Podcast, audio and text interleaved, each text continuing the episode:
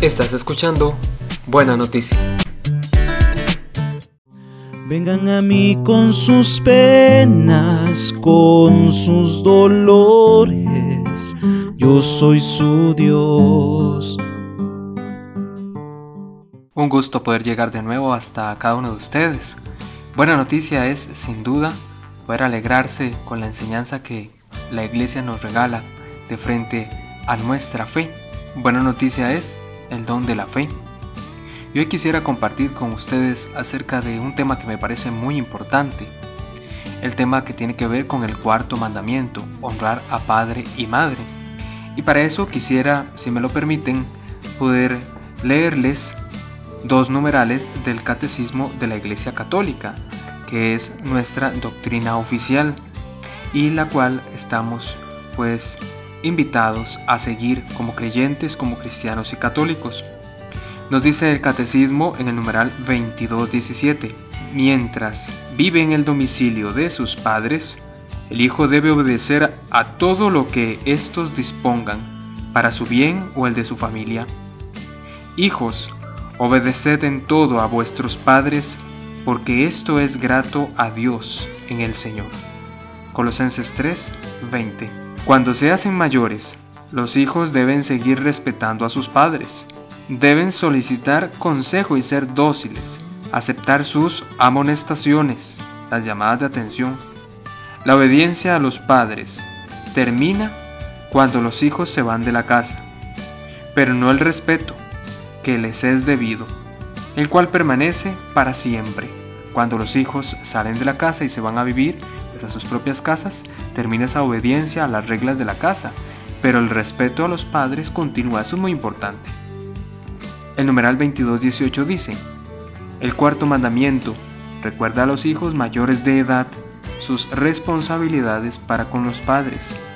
En la medida en que ellos pueden, deben prestarle ayuda material, los hijos a los papás, y moral, sobre todo en los años de la vejez y durante sus enfermedades, y en momentos de soledad o de abatimiento de cansancio.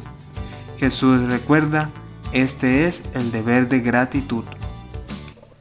Bueno, el catecismo de nuevo nos recuerda y nos invita a que los hijos deben mantener el respeto a sus papás siempre y cuando estos hijos son mayores de edad y sus papás ya son entrados en años, cuando ya son adultos mayores, los hijos están obligados a cuidar de esos papás. Muchas personas se acercan y me cuentan que les toca duro en su casa porque están cuidando al viejito o a la viejita, a su papá o a su mamá, que ya está entrado en años, 70, 80, 90 años. Y me dicen, padre, fíjese que se me hace muy difícil porque somos varios hermanos en la casa, pero solo yo y mi hermana nos encargamos de cuidar a papá o a mamá y los otros nunca llegan, nunca se aparecen, si acaso una vez al año, en el Día de la Madre o el Día del Padre. Y yo siento, Padre, que se me recarga el trabajo. Padre, yo me siento cansado. Esto es muy estresante. A veces pues se vuelve muy pesado para mí la carga. Y esto es algo más común de lo que ustedes creen. En muchas familias el trabajo se recarga sobre algunos de los miembros.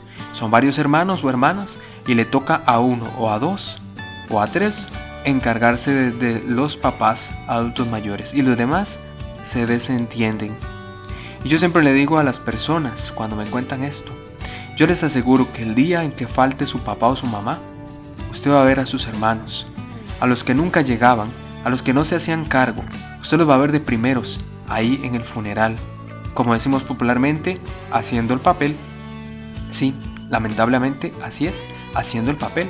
Usted los va a ver ahí, tirándose sobre la caja y derramando lágrimas de cocodrilo, porque nunca supieron encargarse de ellos, nunca velaron por ellos, siempre zafaron el hombro, no los cuidaron. Y ustedes que siempre estuvieron con sus papás, con su papá o su mamá, tengan la seguridad que ese día cuando falten, si ellos llegan a faltar primero que usted, entonces usted va a estar tranquilo, usted va a estar serena, calmada, porque supo entregarse con amor y cumplir con el cuarto mandamiento, porque usted estuvo ahí, en las enfermedades, porque usted les asistió, porque usted los acompañó a las citas, porque usted fue y le sacó la cita, la llevó a la cita, usted estuvo ahí.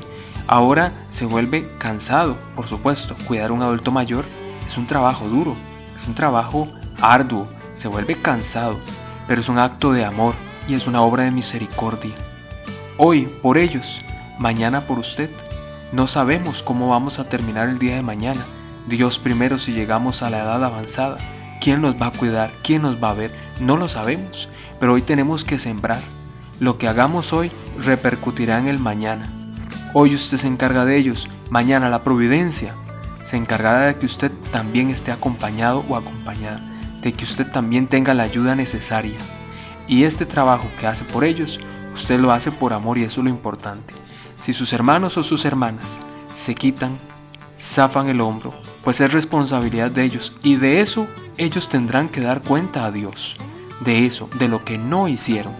Pero usted estará con la conciencia tranquila de que usted sí aportó lo que a usted le correspondía y en medio de sus trabajos, de sus esfuerzos, de sus fatigas, a pesar de sus límites, usted dio lo que pudo y eso es lo que usted tiene que tenerle tranquilo, lo que usted tiene que tenerle con la conciencia en paz. Estamos llamados a cumplir con este mandamiento y lo que nos obliga es el amor. El amor es la fuerza que nos obliga a soportar esos trabajos y esos cansancios. Que el Señor entonces le siga dando las fuerzas a ustedes para poder seguir adelante con esta obra de misericordia y derramando el amor en aquellos que un día estuvieron con usted, en aquellos que se preocuparon por usted y que le cuidaron, que trataron de criarte con la luz que tuvieron. Es así, con las luces que tuvieron. Que el Señor les continúe bendiciendo.